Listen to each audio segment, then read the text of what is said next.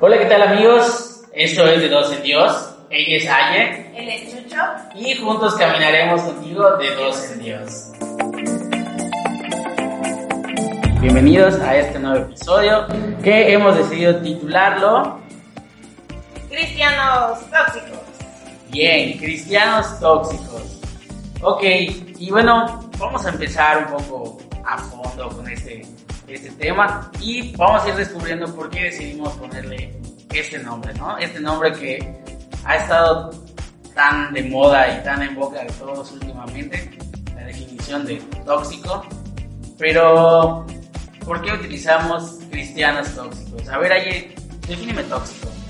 Bueno, yo creo que este concepto lo hemos eh, adquirido y aplicado, ¿verdad? A diferentes tipos de personas, pero tienen un denominador común. Por ejemplo, si tienes novia tóxica, novio tóxico, amigos tóxicos, o eres un maestro tóxico, o sea, tienes diferentes aplicaciones, pero en el fondo es que pues la persona pues no tiene una conducta digamos saludable, ¿verdad? Ni para sí misma ni para su entorno. Y a pesar de que se sabe que es lo más eh, aportador, digamos, ¿no? que no tiene mucho que ofrecer, pues para esa persona pues se ha normalizado el no ser tan positivo, digamos, para su entorno. Al menos esa es mi percepción, no sé tú, ¿qué, qué más te puedes poner?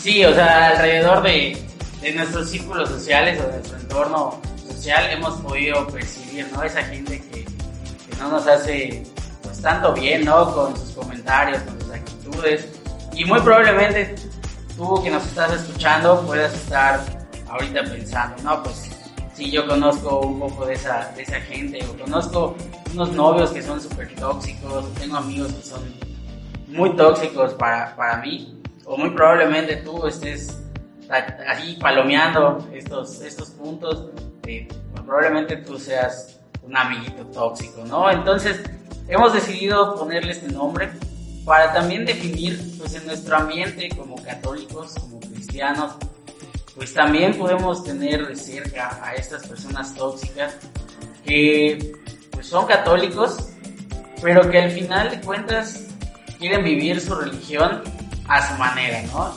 Y muchas veces pues no nos hacen bien a las personas que estamos ahí por, por convicción, por amor a Dios, y que al final pues puede suceder dos cosas, ¿no? Hay, o nos contagian o de plano nos alejamos de ellos, ¿no?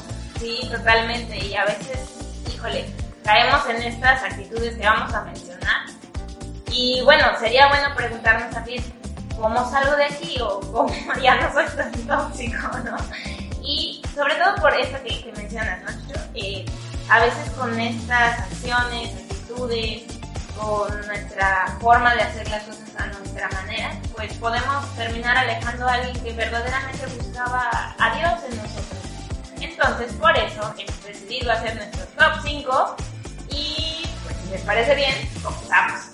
Bien, y vamos a, decidimos hacerlo, hacerlo de esta forma, pues también para que ustedes vayan palomeando y al final, nos escuchen, pues pueden compartir en nuestras redes sociales, que nuevamente les repetiremos al final, si nos faltó uno, nos hizo falta algo, nos pueden compartir, nos pueden ir mandando sus opiniones de a ver qué católico tóxico nos hizo falta ahí. Pero pues en este momento nosotros decidimos tener un top 5 y el punto número uno es Aye. Primero, el que no sabe datos concretos, pero critica absolutamente todo. Ah, no manches, ¿ya viste cuánto dinero tiene el Vaticano? No, pues con eso, ¿para qué tenemos que donar, no? Si pues ahí pueden dar todo, ¿para qué nos piden? ¿Ya ves en dónde se siente el Papa? Ay, esa gente, ay, de verdad que de plano, bye. O sea, ¿tú qué opinas? Sí, la verdad es que creo que, pues con esto de que hablábamos justamente el episodio pasado, con esta torre de Babel digital, ¿no? O sea, la verdad es que hay mucha información, entre comillas, que la verdad pues nos tragamos así como pececitos con anzuelo y ni siquiera la, la criticamos. Entonces, pues creo que antes de lanzarnos a decir esto, pues hay que buscarle un poquito más, hay que informarnos bien y sobre todo, sí vamos formando una opinión, yo no digo que no, Y está bien que de pronto preguntemos, pero hay que buscar bien las fuentes, hay que tratar de, pues, de ser más eh, críticos hasta con información y los posts que vemos, porque también nos vamos mucho en banda con, es que la iglesia no quiere a los, gays, no quiere a las personas eh, divorciadas, cosas así, a los drogadictos, no sé, hay muchos, muchos, muchos temas que la verdad, este, pues nos compramos a veces cuando estamos un poco afuera, ¿no? Cuando estamos como en esa, en esa periferia. Y entonces, pues justamente, si tú ya cruzaste esa periferia, ya conoces un poquito más de la iglesia y todo, pues nos toca ir por esas personas que no, no conocen tanto y pues sobre todo son muy críticos. Yo no digo otra vez que no seamos críticos con algunas cosas que suceden dentro de la iglesia, sino que podamos tener una visión más amplia. No solamente quedarnos con una opinión y repetirla como loritos, sino, a ver, ¿por qué me lo estás diciendo? ¿Qué datos tienes? ¿Cómo podemos conversar sobre el tema? Porque también si de repente escuchamos algo contrario y nos vamos así rápidamente a la defensiva, no comprendemos el porqué del origen de este comentario. No sé, ¿qué piensas? Sí, o sea, en, el no saber datos concretos hablamos en, en general, ¿no? Así que probablemente lo que sucede alrededor del mundo en cuanto a la iglesia, pero también en datos concretos respecto a tu propia parroquia, a la propia iglesia en la que tú sirvas. A veces estamos ahí sin, saber el dato concreto ni siquiera de quién es el santo patrono de nuestra iglesia, ¿no? Y ahí luego andamos criticando, o si vemos al párroco llegar y tiene una actitud y ahí vamos nosotros inventando cosas que, que la verdad lejos de hacernos una mejor persona, un mejor católico, la verdad nos está haciendo tóxicos. Yo, yo lo único que puedo decirles es que si ustedes ven o perciben a alguien que tenga esta actitud en cuanto a noticias, en cuanto a eventos que van sucediendo alrededor de, la iglesia en el mundo, primero antes de escucharlos o de hacerles caso, pues vamos a informarnos, ¿no? Vamos a, buscar, vamos a ver si esa nota es oficial, vamos a ver si, lo que esta persona me está diciendo es, real, pues para no seguir propagando este, este ambiente, ¿no? Y, en vez de contagiar cosas buenas, vamos a, a, contagiar lo malo, ¿no? Yo creo que esto sería lo que definiría el primer punto de nuestro top para lo que, lo que llamamos pues, el que critica los datos que no son concretos, ¿no? No tiene nada, pero cree saber todo. Y pues bueno, pasamos ya al punto número 2, que es... El que juzga a todos, no a sí mismo. Uy, ¿ya viste cómo vino esta niña hoy a la misa? Uy, no manches. Ay, yo la semana pasada la vi con otro niño, ¿eh? O sea, esta niña va cambiando de, novio como de iglesia para ir a, a escuchar misa. O, no manches, si este chavo vino, estaba el sábado tomando, ¿no? Y viene hoy a su junta de apostolado. No manches, qué, qué mal, o sea, qué mal está haciendo este niño, porque lo ves todo borracho y aquí ahí está rompiéndose el pecho. ¿Te has topado con alguien así? Ay, sí, yo misma, de verdad. A veces en misa me cacho, echándole ojo a la vestimenta de medio mundo. la verdad, confieso que hace ocho días, bueno, en la misa dominical, híjole, habían dos chavitos que, o sea, yo creo que como que era su primer a la, misa dominical, yo, creo, porque de verdad estaban así como que, wow, ya viste, y no sé qué, y como que todo lo, comentaban y yo decía, sí, los dos chavos, o sea, uno le decía al otro y le regresaba el comentario y yo decía, niños, por favor, o sea, yo sé que es una experiencia nueva y de verdad si quieren, pero calmados, ¿no? Y yo decía, bueno, claro, o sea, pero yo también estoy papaloteando, ¿no? Pues ya sea este, durante las lecturas o la homilía y tal. Entonces, como que me llevó a reflexionar, la verdad. Este, y alguna vez también me, me tocó este, ver a gente con ropa deportiva muy, muy deportiva, ¿no? De esas que, o sea, playeritas así para correr, muy ligera, unos mini shorts, ¿no? Y así fosforescente, además la pobre playera, ¿no? Y yo decía, pues ¿cómo, cómo entramos a misa y no, no nos vestimos adecuadamente? Pero yo misma también digo, pues, a veces también vengo en fachas, la neta, ¿no? Entonces, creo que es algo en lo que caemos más fácilmente y, y pues creo que es una área de oportunidad. No sé, tú, con quién te has topado, cómo te has cachado también. Pues mira, debo confesar que para quienes nos escuchan, pues Aye y yo pues, normalmente asistimos a la, a la misma parroquia y también me tocó ver a este par de personas que parecía que estaban en su primer día en, en Six Flags y todo les sorprendía acerca de la misa y, o, o Disney y, y ahí parecía que el padre del altar era Mickey Mouse y todo les sorprendía y de verdad estaban bailando, brincando, o sea, en cierto, en cierto punto llegué a pensar que era como una burla, pero al final yo digo, bueno, están aquí, ¿no? Y quien decide que estén aquí o no las personas, pues es el santo patrón, ¿no? Que es Diosito, es el jefe de jefes. Y, y sí, ¿no? O sea, a veces yo igual me he puesto a criticar actitudes de, personas y digo, bueno, sí lo he criticado, pero creo que yo también he caído en esto, ¿no? En, muchas ocasiones confieso que he llegado a misa y, y, por cansancio o por otros pendientes que no tienen la cabeza, estás distraído, andas con la cabeza en todos lados menos ahí en donde estás. Y se nos ha hecho fácil pues, criticar, ¿no? Criticar lo que vemos de otros, pero no criticarnos a nosotros mismos. Y, a, y muchas veces pues eso también nos hace, esa actitud nos hace alejar a la gente. O nos va a ir alejando a nosotros mismos porque luego podemos decir, no, pues es que para qué voy a la iglesia si solo es gente ahí brincoteando y todo. Y eso puede irme alejando cuando la realidad pues no es tomar este, este camino, ¿no? Si tú eres de esas personas que solo asisten o a tu apostolado para ver cómo va vestida una persona, con quién llegó, con quién no llegó, por qué no fue este domingo o este día a misa, si tú eres una de esas personas que critica todo lo demás, no a ti mismo, pues también estás palomeando en este momento el segundo punto de nuestro top 5, ¿no? Así que tú irás palomeando, estás escuchando, tú irás palomeando estos, estos puntos para saber pues qué tan tóxicos andamos en, en nuestra religión.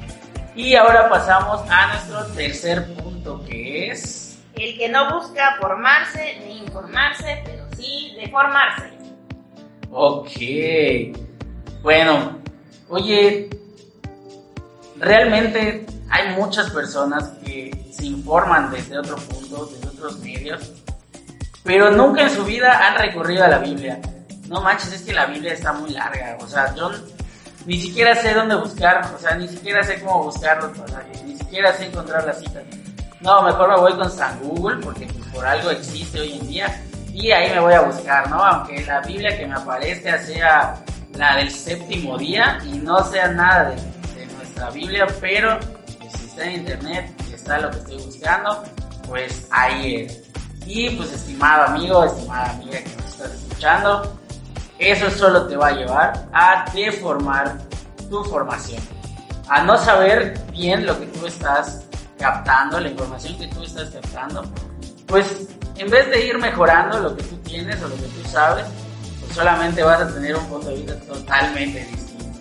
Y he sabido de casos de personas que se formaban o se informaban desde Biblias que no eran las católicas y al final le dijeron adiós a nuestra religión porque tuvieron otra información que no era la correcta. Aye, ¿tú qué puedes decir? Sí, también muchas veces nos ha tocado este, ver que alguien, pues, muy, muy amablemente, ¿verdad? Se ofrece a dar algún tema o alguna dinámica y, y, de repente te topas con cosas que dices, ah, caray, pues, pues no, no eran 15 mandamientos, ¿no? O sea, o no eran, este, no sé, 8 pecados capitales, ¿no? O, por ejemplo, creo que a veces hasta lo muy básico, ¿no? O sea, ¿cuál es el séptimo mandamiento? Y así vamos transmitiendo nuestra fe como, como desde un punto ciego, digamos, ¿no? O sea, no, no busco leer, este, como decías bien, la, la Biblia o el catecismo. Decía, fíjate que el domingo pasado decía el padre que nos tocó en misa, porque esa misa pues va cambiando de sacerdote cada domingo él decía, pues no le tengan miedo al catecismo de la iglesia católica, ¿no? Sí se ve gordito, sí se ve así como que le vas a tener que meter materia gris, ¿no? Pero pues sí, o sea, yo creo que hay una, una frase que me gusta mucho de católico que no se forma, termina seguro protestante.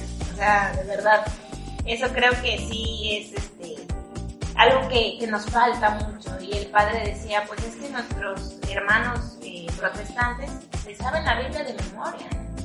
Y, y, creo que tampoco es apostarle solamente a la razón, es también la práctica y es también estar abiertos a, a conversar nuestra fe con otros credos, ¿no? O sea, venía escuchando un poco que, que pues en Yucatán cada vez son más los grupos protestantes, ¿no? Entonces, eh, pues eso, o sea, creo que aquí la invitación concreta de este punto es no tenerle miedo a leer, por ejemplo, las encíclicas que está sacando el Papa Francisco, las cartas, y pues ahora sí que lo mero, mero bueno, que es el, así, el mole de donde tenemos que comer todos de la misma olla, que sería eh, pues la, la, Biblia, la Biblia católica pues, y este y obviamente el catecismo de la Iglesia Católica. Si lo ves y dices, chispas, es que son tantas hojas, que quiero decir el número, a veces me espanta, pero puedes buscar para un primer acercamiento, por ejemplo, el Yucat o la doctrina social de la Iglesia.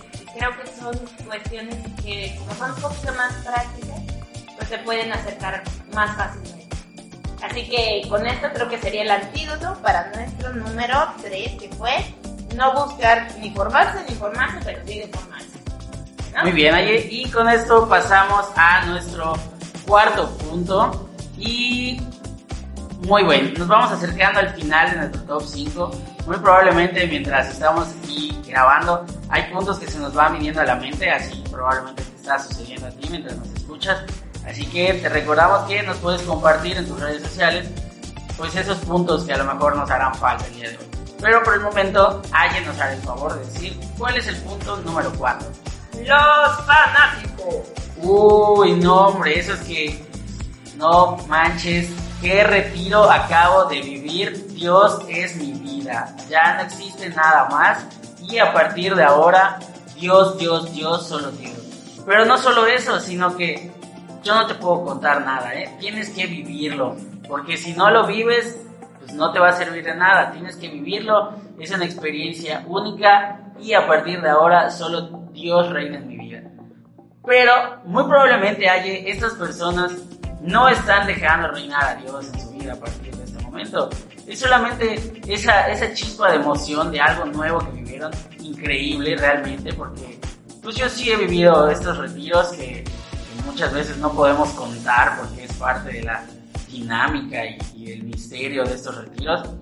Pero sí conozco esas personas que después de eso se vuelven fanáticos, pero se cierran a muchas otras experiencias, muchas nuevas experiencias que realmente también te ayudan a crecer, también nos ayudan a, evolucionar en este, en este mundo, ¿no? Esas personas que a partir de ahora no existen nada más más que yo quiero hacer todo, quiero hacer ayudar, quiero hacer esto, lo otro y quiero ser un santo y que ya por favor me canonicen.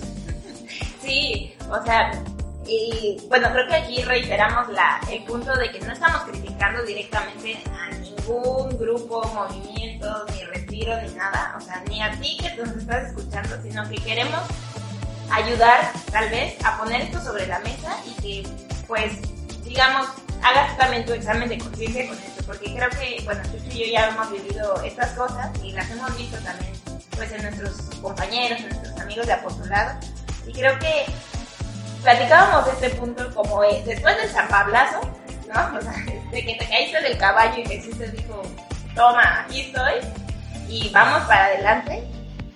Hay gente o hay como esta chispa tan encendida que quieren salir así casi casi con su crucifijo y ponérselo delante a, en la frente a todos los amigos y familiares y conviértete, conviértete, ¿no? Y ya no voy a salir de aquí de la adoración perpetua.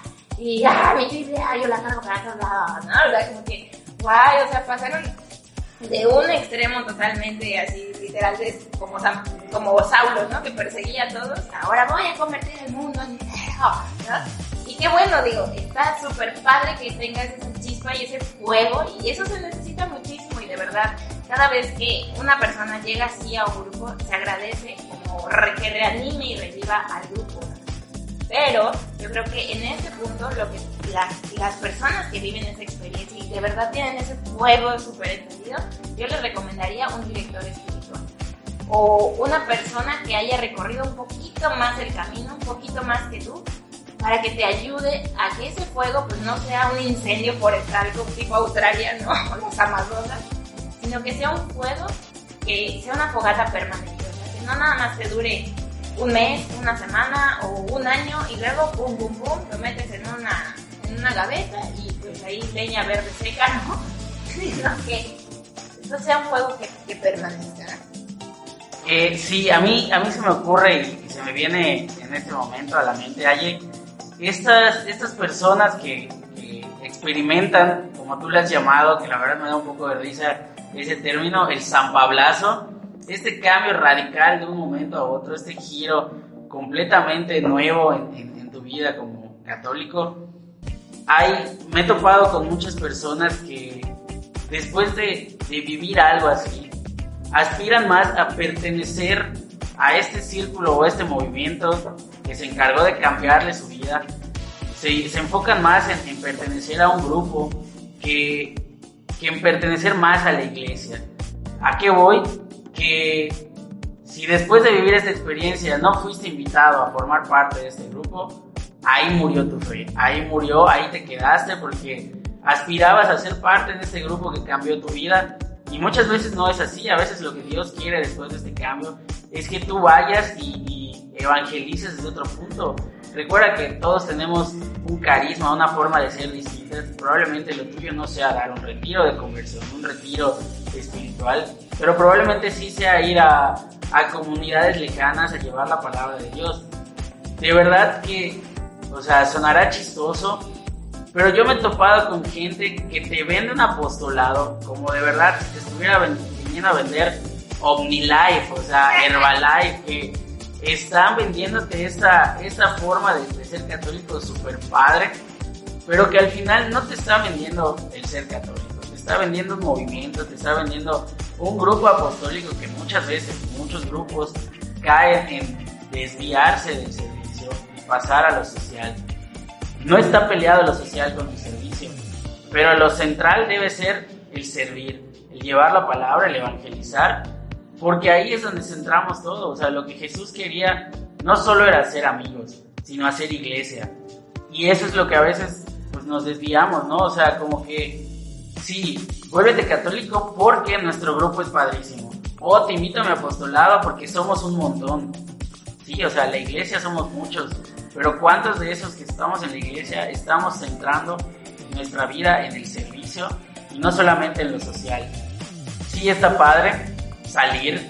Es muy padre, yo aconsejo mucho que incluso tus salidas nocturnas y todo sea con tus amigos del apostolado, porque sabes que entre todos se van a cuidar, sabes que entre todos se van a pasar bien, pero de una forma sana y divertida, ¿no? O sea, yo lo que aconsejaría en este cuarto punto es no vendas esta transformación que tuviste en tu vida, no vendas este cambio como, como un coaching. O sea, no es un coaching, no es algo, es Dios que lleva tu vida, es Dios que te está transformando. Y no lo vendas, transmítelo, vívelo y así de esta forma dejarás de ser esta persona tan atosigante que, en vez de que logres la conversión de tu amigo, de verdad vas a hacer que se aleje y sea, si era ateo, ahora va a ser ateísimo. Ultra ateo, así Sí, o sea, ya de plano no va a querer saber nada de, de Dios ni de nadie. Ese sería mi consejo y pues no sé si tengas algún otro consejo para este cuarto punto ayer. Sí, yo creo que está bien. Yo creo que cuando recibimos este tipo de retiros y estas experiencias, quien te ayudó pues se vuelve como ese modelo, así, ¿no? Porque pues justamente ya recorrió un, po un poco más el camino o en teoría lo vive, ¿no? O sea, al menos ese, esa es la propuesta. Pero debemos, como bien dice Chucho, no mirar el instrumento, sino a quien lo utiliza, ¿no? Que de fondo pues es Dios. Entonces también tener cuidado de no seguir a las personas de carne y hueso, sino pues, a todo que es Dios. Muy bien, Aye, y pues ya estamos cerca de, de finalizar el episodio de hoy. Por lo tanto, vamos a pasar al quinto punto, que es... Los dinosaurios. Uy, los dinosaurios. ¿Y por qué nos defi lo definimos de esta forma? No es una falta de respeto, no es una forma de ser groseros. Pero, ¿cómo definiríamos a este quinto punto ahí? Todos los años se ha hecho así. Y así debe ser para siempre jamás. Ay, no, es que de verdad los jóvenes no aportan nada, ¿eh? O sea, nosotros sabemos cómo se hace, siempre se ha hecho así y no, no le asignemos nada a las demás personas porque nosotros sabemos cómo hacerlo. Porque los jóvenes solo están... Yo escuchaba que muchas, un padre decía, los jóvenes no solo están para guardar las sillas en los eventos, la gente, hay, hay jóvenes que están para hacer muchísimas más cosas, para renovar la iglesia. Y estas personas a las que definimos como los dinosaurios, reitero, no es una falta de respeto, sino es más bien esas personas que se quedaron en la iglesia antigua, en la iglesia que probablemente mucho antes del Concilio Vaticano II y que les tocó vivir la misa con el sacerdote de espaldas y muchas otras tradiciones que existían y nunca fueron renovando, nunca fueron cambiando ni avanzando con la iglesia, sino se quedaron en esa creencia. Y muchas veces estos dinosaurios son los que alejan a los jóvenes como tú que nos estás escuchando. Probablemente conoces a alguien que has visto en la iglesia, en tu familia, que tienen todavía esas ideas cerradas cuadradas de es que tienes que ir con la falda hasta los tobillos a misa, es que tienes que poner un velo, es que no puedes estarte juntando con niños si eres una señorita. No, hay muchas otras cosas que tenemos que ir cambiando. El Papa Francisco ha llegado igual.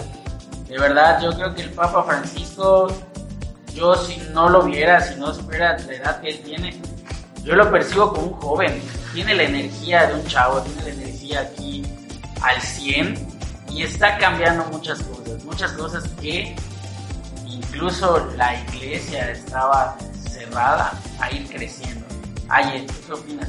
Yo sí, o sea, yo pondría aquí un punto. Primero, de nuevo, recordar que pues no es crítica a nadie, pero sí este, este examen de conciencia que tratamos de hacer junto con ustedes que nos escuchan. Y yo preguntaría, tú como joven, ¿eres ese dinosaurio también?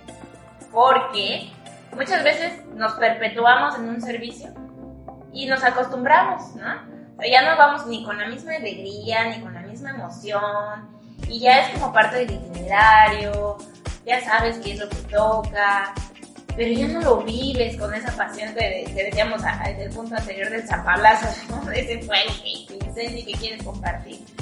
Yo, yo haría esa pregunta, ¿no? Y la dejaría un poco ahí en la mesa, pero no tan escondida, sino bien enfrente como tú mismo te has percibido como ese católico que no quiere avanzar, que ya encontró su zona de confort y que no pretende ir más allá de, que, de lo que ya, ya, ya conoce, pues ya me toca, soy adorador perpetuo a las 12 de la noche, ¿no? Y este, y pues no, es que mírenme, es que véanme cómo yo me sacrifico, yo, véanme mi esfuerzo y que, que te aplaudan y que tú como joven, ¿has caído en eso? O sea, yo pregunto, ¿no? Porque en mi experiencia, sí llegó un momento en el servicio que decía yo, sí, o sea, pues es lo que toca, ¿no? O sea, yo ya sabía que tenía misa a tal hora, después llevar la comunión, después sí, sí, sí. O sea, como era un itinerario que ya no me daba ilusión, ¿no? y, y poniéndolo en oración justamente con Jesús decía yo, ay, ya me siento viejita, ¿no? ya siento que mi fe ya está así apagadona. Y bueno, Dios es tan bueno que regala experiencias de renovación y la verdad es que sigue llamando siempre, pero justamente lo que decía Chucho, el Papa Francisco nos llama a eso, a estar en constante conversión, decía incluso Benedicto XVI que ser católico, ser cristiano, creer en Cristo no viene de una teoría o de un buen libro, sino de viene precisamente de un encuentro con una persona. Y esa persona es Cristo. Cristo que enciende y te incendia y te tira del caballo, pero te quiere para un propósito específico. No sé, ¿cómo es? Sí, mira, yo viví la experiencia en carne propia sobre el crecer y, mantenerme tantos años en, en un mismo grupo. Y la verdad, hoy en día puedo decir que ese grupo me dejó muchísimo, que la verdad es, le, debo mucho a este, a este grupo, a, que transformó mi vida, cambió mi vida, me hizo amar a Dios como lo amo el día de hoy, pero que también llegó el momento de evolucionar, de dejarlo, y que la verdad, a pesar de, de, la edad que tengo, yo siempre le he dicho y se lo he transmitido a las personas con las que yo convivo, a pesar de la edad que tengo, el estar en, en un movimiento apostólico juvenil me hace sentir joven todavía, me hace tener las ganas de seguir sirviendo. No hay nada que me emocione más como saber que están cerca las misiones, el poder ir a llevar la palabra, el ahora hacerlo desde un lugar nuevo. La verdad es algo que a mí me emociona mucho y me llena.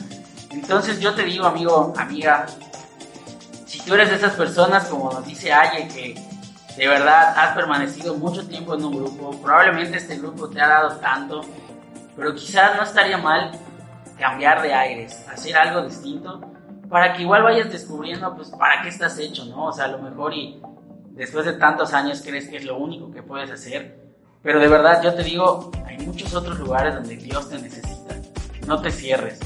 Y yo creo que ya hay para, para cerrar nuestro episodio de hoy, yo quisiera dar ese consejo en que, amigo, tú que nos estás escuchando, si has sido parte de alguno de estos cinco puntos o todos los puntos que hemos mencionado, los has, los has cubrido, pues de verdad, o sea, yo te digo, ánimo. No solo es en llenar esta lista, no solo es en, chin, he fallado, sino que es, ok, soy un católico tóxico, sí, me reconozco como tal, pero pues vamos a ir cambiando, ok, punto por punto. Mira, hoy vamos a trabajar en el primer punto de este top y pues vamos a ir transformando esto, vamos a ir cambiando y de verdad, o sea, nosotros aquí vamos a, a, estar escuchando igual los puntos que a lo mejor nos hicieron falta de algún amigo o amiga o algo que tú hayas visto. Aquí vamos a estar para, para leerles. Les damos, bueno, yo quiero darles las gracias si nos escuchaste en el primer episodio. Espero que sigas acompañándonos en este proyecto que la verdad lo hacemos con mucho amor, mucho cariño y sobre todo poniendo a, a Dios aquí entre, entre nosotros. Sí, claro, y rápidamente entonces vemos los antídotos también, si te parece, porque si palomeaste, bueno, ahí va la receta, ¿verdad? Nada más venimos a diagnosticar, sino a dar receta. Ay, sí. El primero sería pues buscar información en las fuentes correctas, no quedarte con el dicen que la iglesia cree en eso, ¿no? Porque pues ahí el teléfono descompuesto pues no te ayuda. Segundo, pues con la vara que mides serás medido. Entonces ya tú dirás cómo quieres este, ver, ¿no? O sea, qué mirada te quieres echar a ti mismo. Tres, pues busca eh, la Biblia, el catecismo, eh, sitios especializados del Vaticano, ¿no? O sea, los documentos, hay, hay libros tan bonitos y tan ricos, ¿no? En espiritualidad que, pues, fórmate con eso. Cuatro, pues, no, no busques convertir a todos, conviértete tú primero y vas, vas a saber que con eso es la herramienta perfecta para cambiar el mundo. Y cinco, si ya tu fe está apagada, pues sigue preguntando a Dios qué, qué más quiere de ti. Yo creo que eso sería, al menos en mi experiencia, lo que nos puede sacar de cada uno de estos, que confieso que es un punto de la vida, pues sido tóxica, ¿verdad? y pero pues estamos todos en la lucha, todos estamos caminando, todos estamos aquí pues, para ayudarnos unos a otros, así que no te acomplejes, no te sientas mal, no es para que te dé down, así, depresión para allá, siempre jamás. Sí, hay solución y pues Dios es misericordia completa. Y también agradecer mucho pues, por habernos escuchado en el episodio 1 y ahora en el 2. Y sí, eh, pues esperamos sus comentarios, tanto en las redes sociales de Chucho, en las mías, pero también en de 2 en Dios, en Instagram, por ejemplo. Nos pueden ver, eh, escuchar y dejar comentarios. Y pues sí, muy próximamente estaremos ya en todas las demás redes sociales para que nos puedan seguir. Y este, pues también si tienes algún antídoto para combatir estos, estos puntos, también los vamos a estar leyendo. Y pues nada, únicamente darle las gracias por haber estado con nosotros, por habernos escuchado hasta este momento. Y también comentarles que pues más adelante vamos a estar buscando tener invitados que también puedan compartirnos experiencias de acuerdo a los temas que vayamos a ir tocando. Y si tienes algún tema que te gustaría escuchar o que tocáramos, pues también estamos abiertos a sus opiniones y todo lo que quieran decirnos. Por mi parte ha sido todo. Yo soy Chucho. Yo soy Aries. Dale me gusta y compártelo. Compártenos, escúchanos, así llena el trabajo todos los días, por favor, escúchanos. Y pues Vamos a recordarles que juntos, contigo, caminamos de dos en Dios.